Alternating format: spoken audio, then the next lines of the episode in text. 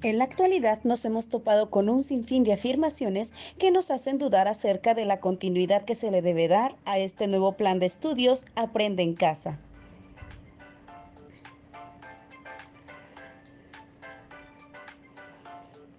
Es por ello que seguimos dándonos a la tarea de recopilar la información más pertinente, tanto de las redes sociales como de los expertos, para poder darte algunos tips en esta nueva enseñanza desde casa.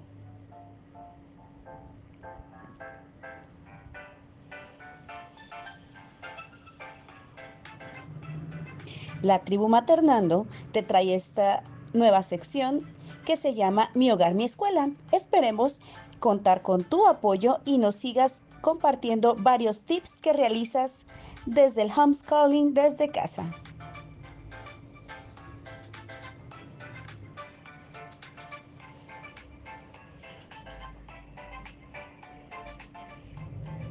Hoy es el día 2 para enseñar a leer y escribir desde casa, pero tanto si eres maestro como si eres padre de familia, me gustaría compartirte cómo deben ser las actividades escolares para que los niños sí aprendan. Esto es, tú que eres maestro, cuando la modalidad a distancia y si eres padre, cuando la modalidad presencial, debes de recurrir a estos tips.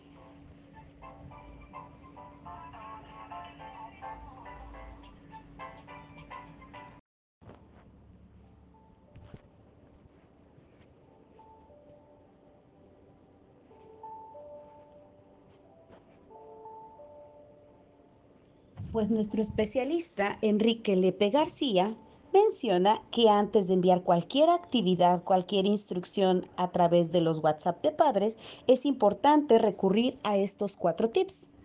El primero, la actividad que se envíe o que se trabaje con tu hijo debe tener cierto propósito. Es decir,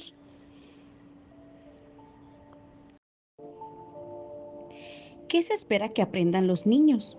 No dejar actividades solo para que se entretengan. El tip número 2 menciona que estas mismas actividades sean realizables en un tiempo prudente, que su elaboración no le lleve a tu hijo, a tu alumno, no menos de 20 minutos ni más de 40. En el tip número 3 menciona cómo deben implicar un reto, Así es. Esto es que los niños deseen hacerlas porque representan un desafío divertido que implique acción, reflexión, experimentación, búsqueda, comparación. El tip número cuatro es importante cómo deben vincularse con el contexto del niño. En la medida de lo posible, las actividades deben ser aplicables a lo que viven los niños en su casa o comunidad es decir, en su realidad.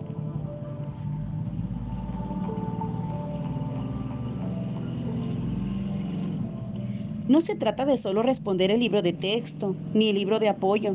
Es más, no es necesario que esto haga que aprendan. Realizar actividades parecidas al libro de texto tampoco lo harán. Por lo tanto, es necesario que los niños hagan algo, reflexionen sobre algo, descubran o apliquen algo para poder aprender.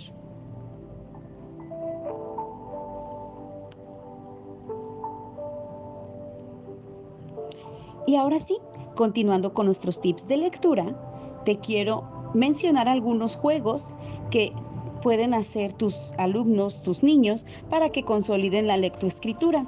¿Por qué? Porque aprovechando este receso que hemos tenido, lo podrán hacer de una manera divertida y recuerda que es mejor aprender jugando.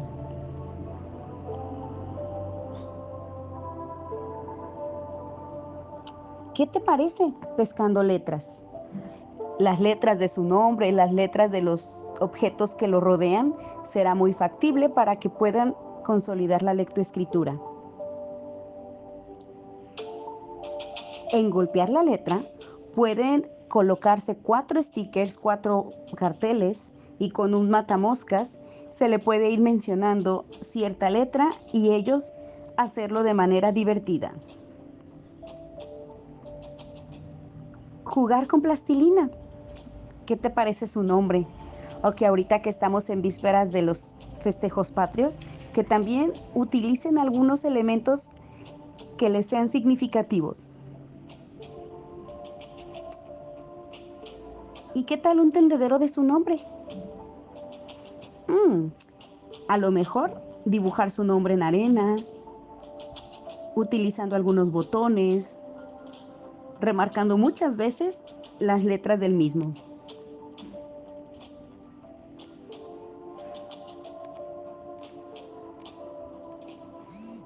¿Se te había ocurrido un twister de letras?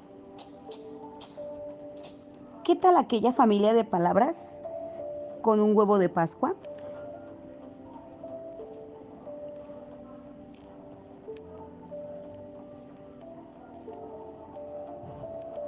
¿Y qué tal usando los ganchos de ropa para colocar ordenadamente su nombre?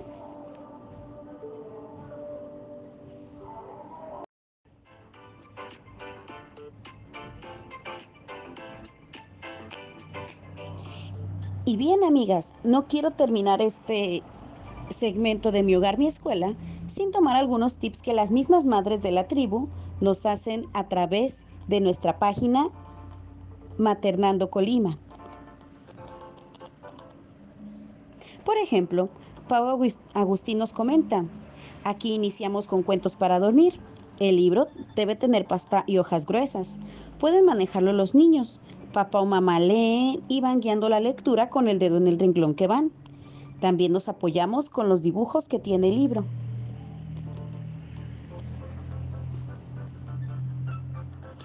Aprovechen las oportunidades y consoliden algunos paquetes de cuentos.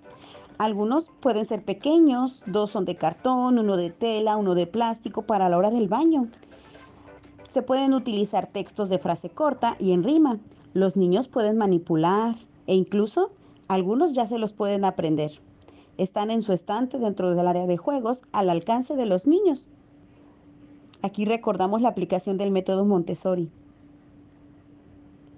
También Pau nos comparte uno que se llama Wisi Wisi Araña. Utilizan unas borlitas en las puntas de las patas de la arañita y los consiguieron en City Club. Ella menciona que tienen dos y se basan en las rondas clásicas. Se puede leer o cantar y los niños imitan el lenguaje y realizan los movimientos con las manos. También pueden buscar el de estrellita donde están. La mejor forma de iniciar la lectura es con el ejemplo.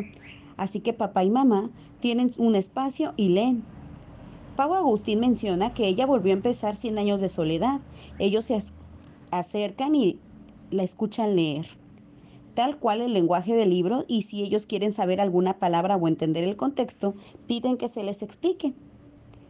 En familia, es bueno acostumbrarnos a hacer algunos juegos como la Lotería Mexicana, ya que les ayuda a centrar su atención.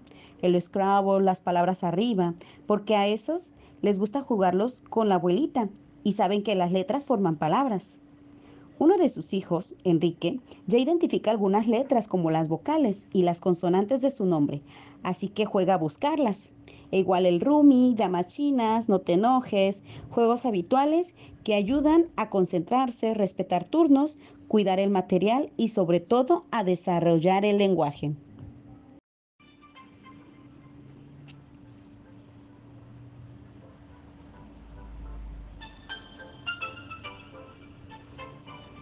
Me da mucho gusto que cada vez nos compartan más tips y esta fue la sección Mi hogar, mi escuela.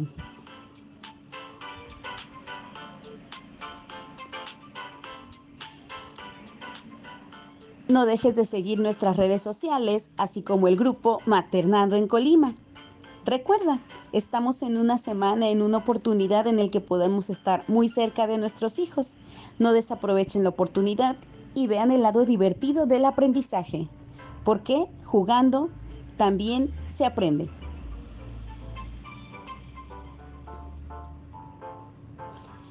Yo soy Citlalitzin Sánchez y síguenos por Ludotareas CCXM. Hasta la próxima.